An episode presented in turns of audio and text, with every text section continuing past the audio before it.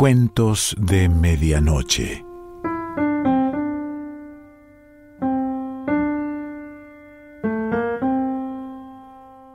El cuento de hoy se titula El funeral y pertenece a Juan Bosch.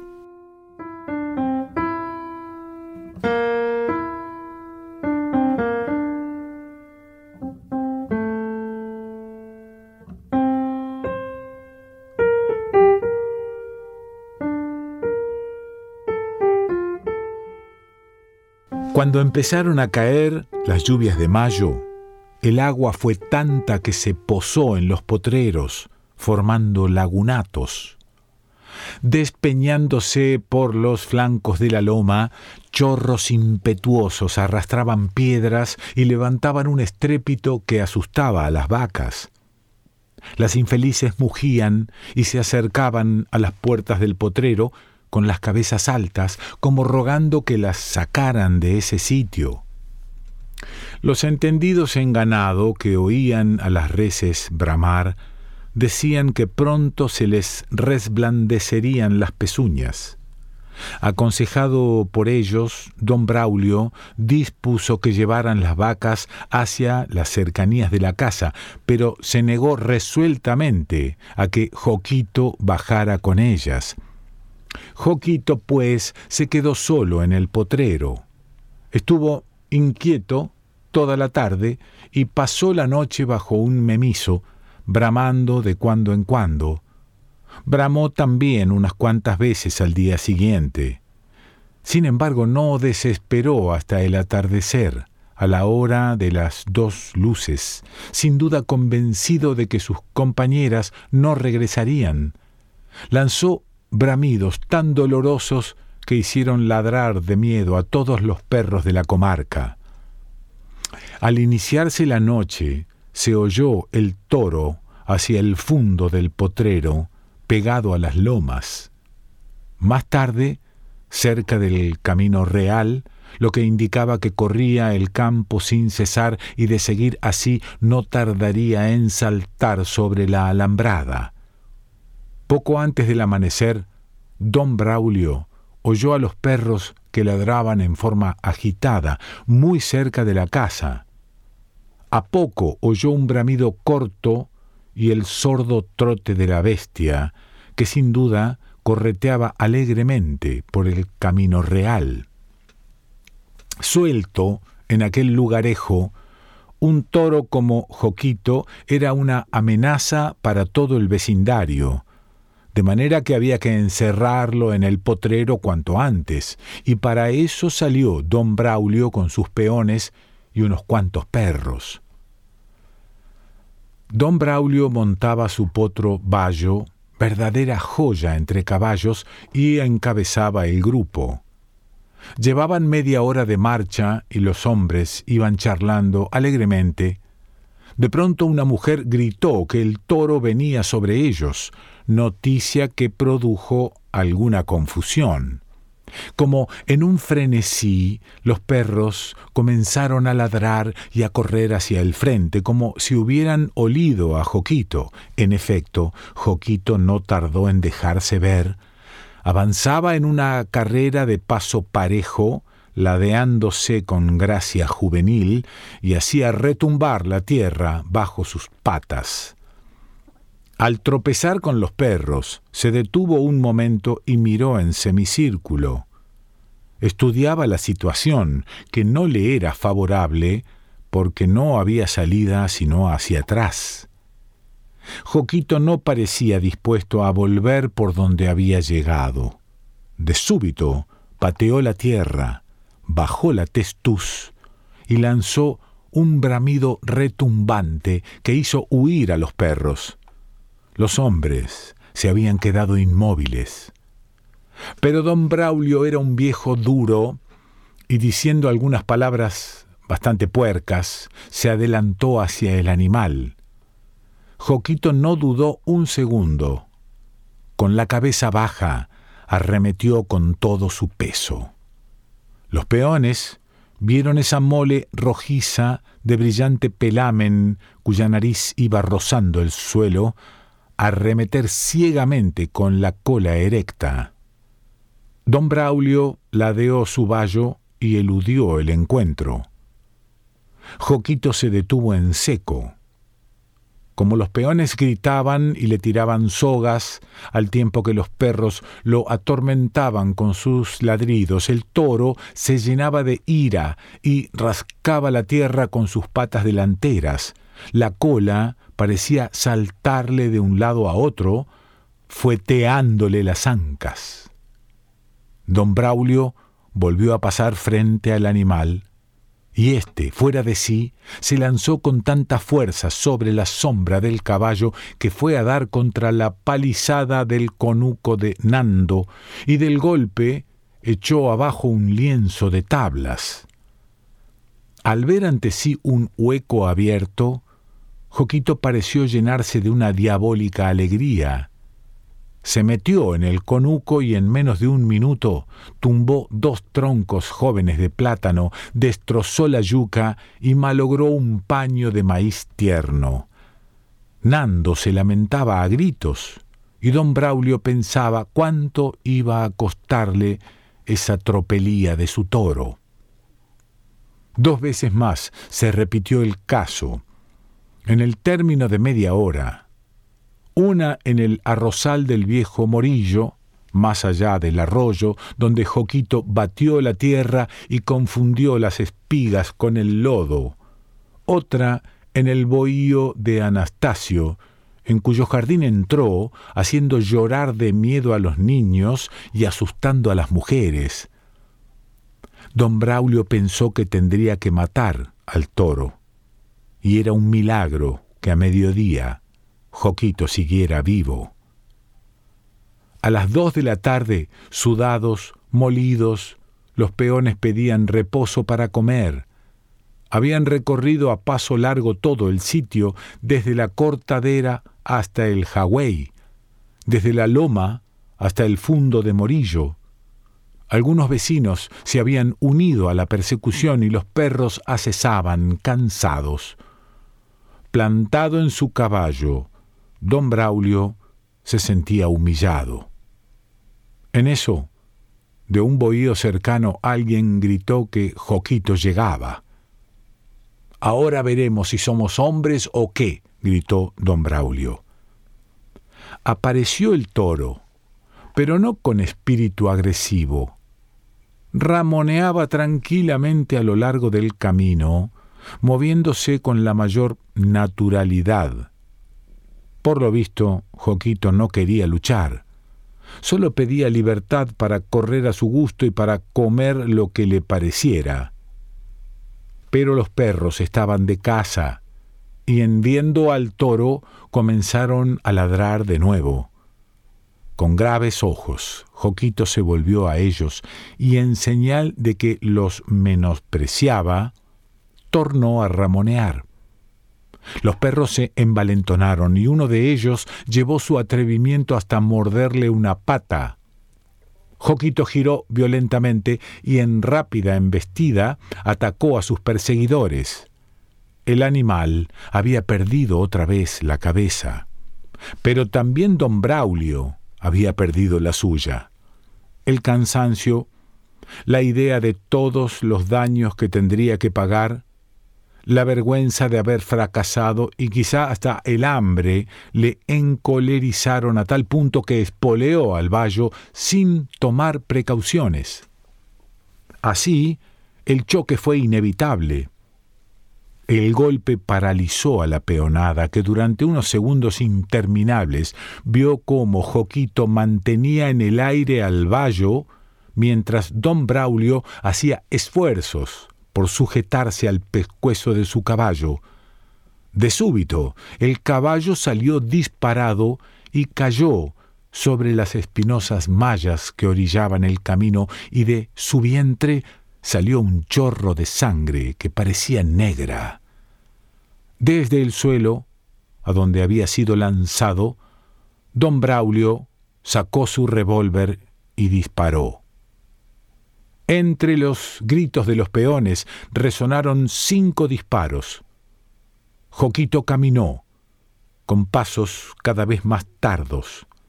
Después, dobló las rodillas, pegó el pescuezo en tierra y pareció ver con indecible tristeza su propia sangre que le salía por la nariz y se confundía con el lodo del camino.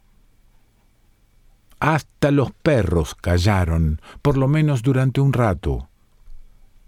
Algunos peones corrieron para ayudar a don Braulio a ponerse de pie.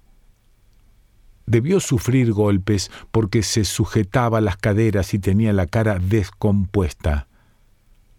Cuando lo conducían hacia la casa dijo, desuéllenlo ahí mismo. Extrayendo los cuchillos de las cinturas, varios hombres se lanzaron sobre Joquito y una hora más tarde, la carne del toro, partida en grandes piezas, era llevada a la cocina de don Braulio. Ahí pareció terminar todo. Tornó a lloviznar, y el agua borró el último rastro de la sangre de Joquito. Los perros se hartaron con los pedazos inservibles de la víctima, y cuando se acercaban las cuatro de la tarde, nada parecía haber sucedido y nada indicaba que Joquito había sido muerto y descuartizado en el camino real. Pero de pronto resonó en la vuelta del camino un bramido lleno de tristeza y de ira a la vez. En alocada carrera, los niños llenaron los vanos de las puertas porque les pareció que el propio Joquito bramaba desde más allá de la vida. Pero no era Joquito. Un toro negro, nunca visto en el lugar, apareció por el recodo, caminó con el pescuezo alargado, venteó, abriendo los hoyos de la nariz, y tornó a bramar como antes por los lados de la loma, respondió otro bramido, y el toro volvió hacia allá sus desolados ojos. Parecía esperar algo. Después caminó más, pegó el hocico en tierra, olió el lodo y revolvió el fango con patas pesadas. Allí, olfateando, buscando, estuvo un momento, al cabo alzó otra vez la cabeza y con un grito angustioso, impresionante, cargó de pesadumbre los cuatro vientos. Los niños de la casa no se atrevían a moverse, apenas respiraban. De pronto vieron aparecer una vaca gris, igual que el toro era desconocida en el lugar, e igual que él se acercó, olió y lanzó un doliente quejido. Juntas ya, las dos reses empezaron a patear. Daban vueltas y vueltas y vueltas como ciegas, como forzadas, y tornaban a quejarse. Inesperadamente reventó cerca otro potente bramido, y de algún lugar no lejano salió otro. Entonces, se arrimó a la puerta un viejo campesino y se puso a observar los matorrales. Ahorita está esto cundío de toros, dijo. Seguía cayendo fina y susurrante la llovizna. Una vaca pasó al trote y fue a juntarse con el toro, y la vaca, que daba vueltas en el lugar donde había caído Joquito, también ella gritó, oliendo el lodo, y de pronto llegaron por caminos insospechados seis o siete reses más, que hicieron lo mismo que las otras tres.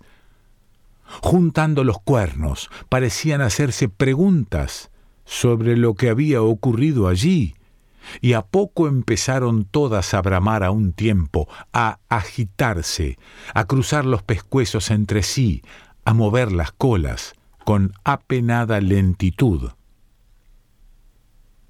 En el aposento de don Braulio, donde las mujeres colocaban cataplasmas en las caderas del amo, resonaban los angustiosos gemidos de las bestias.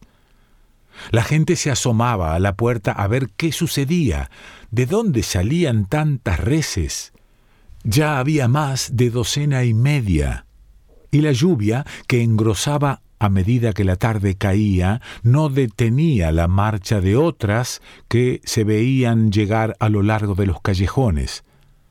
Aquel lugar no era sitio de ganadería, y con la excepción de las reses de don Braulio, no había vacas ni toros. ¿De dónde salían las que llegaban, pues?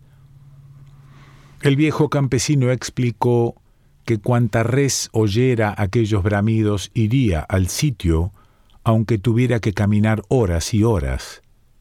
Era el velorio de un hermano, y ninguna faltaría a la cita. Son ansina esos animales, dijo. En efecto, así eran. Media hora después, vacas, novillas, bueyes, y becerros se amontonaban en el sitio donde cayó Joquito.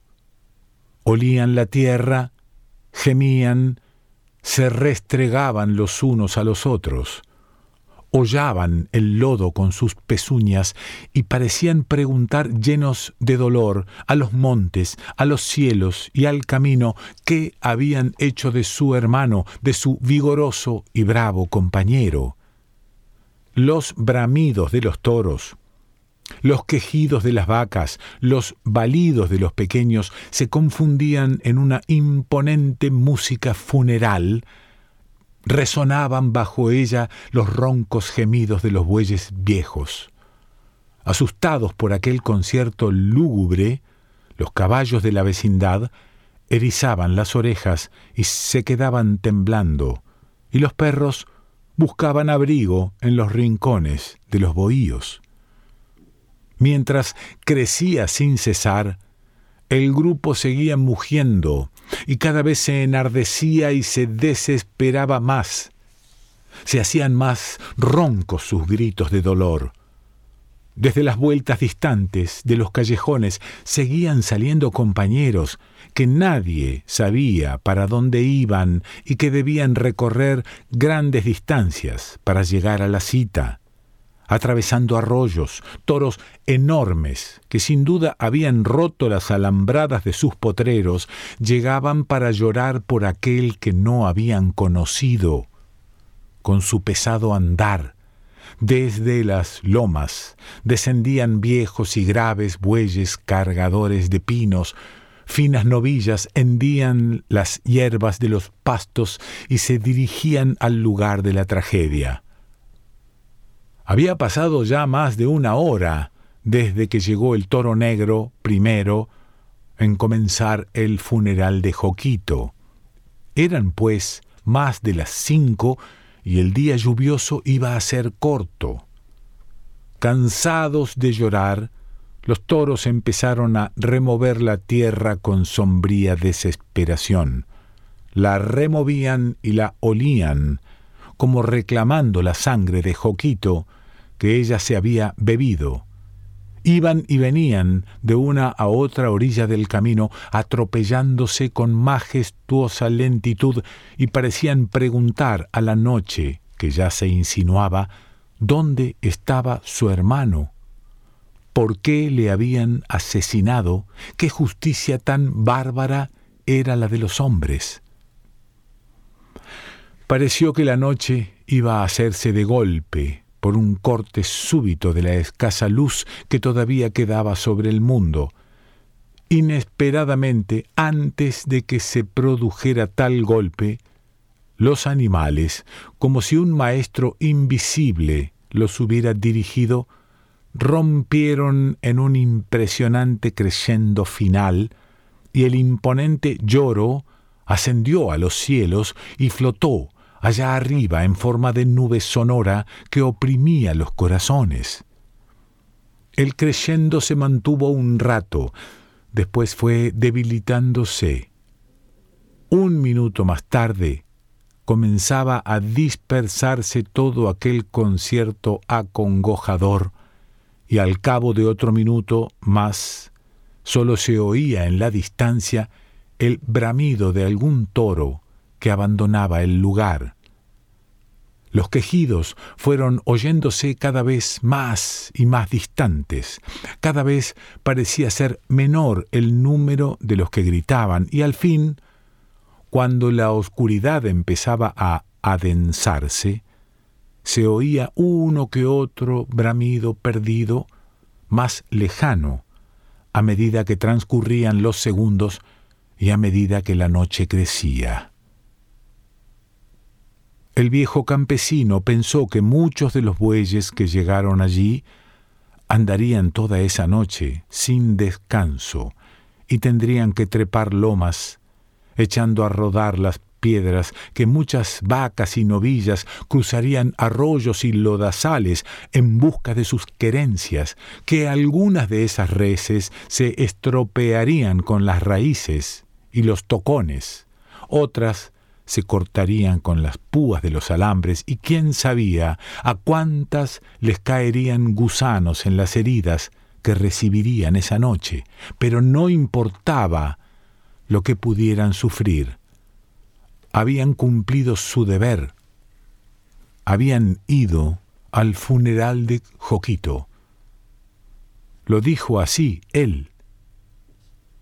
¿Sin conocerlo? preguntaron los niños. Unju, sin conocerlo. Las reses son ansina.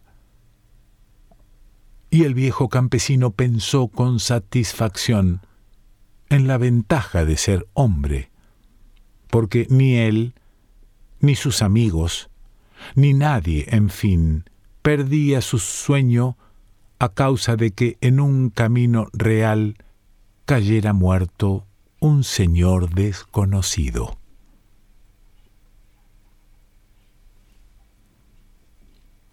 Juan Bosch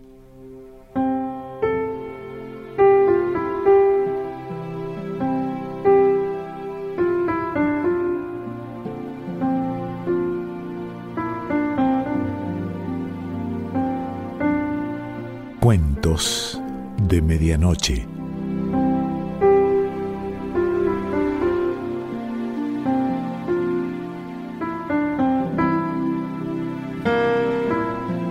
Selección Pancho Mondino.